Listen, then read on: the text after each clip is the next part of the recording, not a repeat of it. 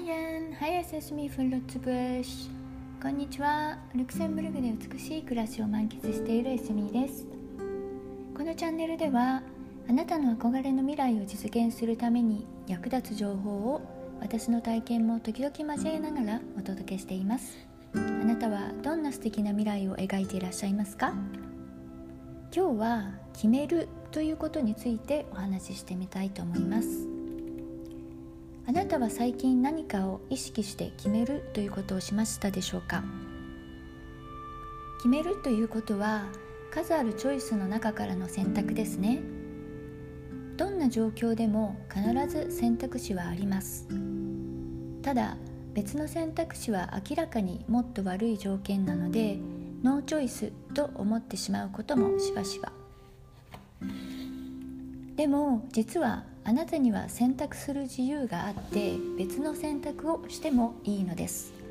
時には条件が悪くなることも承知の上で。何が言いたいかというといつも仕方がないと思って流してしまっていることも実は自分に選択肢があって自分で今のチョイスを選択しているということです。極端に言ってしまえば毎日会社に行くこともあなたが決めているのですね。これはよくノーチョイスと言われますがその日会社に行かないという選択肢もないわけではないのです。ただそれをすると後々困るので2つの状況を天秤にかけると行きたくはないけれどもクビになったりするよりはいいので行くという決断をするのが普通ということだけなのですね。この考え方はあなたの将来についても同じです。貧しい家庭に生まれたからとか学歴がないからを理由に今の条件に不満を持っているのに自分にはノーチョイスと思っていませんか？これって実はあなた自身が決めているって自覚されていますか？貧しい家に生まれた事実は変えられないにしてもだからといって自分も一生貧乏でなければいけないわけではありません。学歴がなくても幸せを手に入れている人はたくさんいます。ここで私が成功という言葉を使わないのは世間一般の成功とはお金持ちになることや有名になることだったりしますが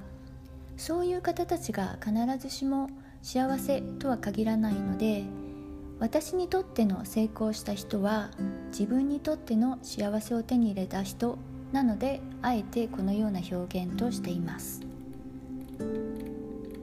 決めるということは自分の決断であって責任を持つということなのです。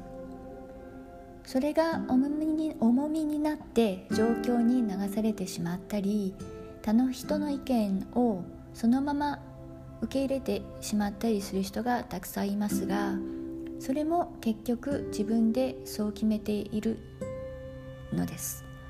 ですので今の状況が不満であっても自分以外の誰のせいでもないことになってしまいます。だったら意識して決断をした方が良くないですか？たとえ選択肢はあまりなくても自分で意識して決めるのです。そうすると自分で決めたのですから行動の質もおのずと変わってきます。たとえそれが会社に行くという一見チョイスのないように見えることについてもです。本当はチョイスがあるのに仕方がないと思っていくのとよし会社に行くぞと思っていくのとでは明らかにパフォーマンスが変わってくると思います。そしてそれよりも大切なのは自分の気持ちの在り方ですね。自分で会社に行くと決めて来ているのですから頑張ろうと思うし気分もポジティブでいられます。ということですので日常の些細なことでも意識して決めましょう。そして自分の目標や夢に関しては自分の望むことを意識して決断しましょうというお話でした。今日も最後までお付き合いいただきましてありがとうございました。エスミーでした。アティ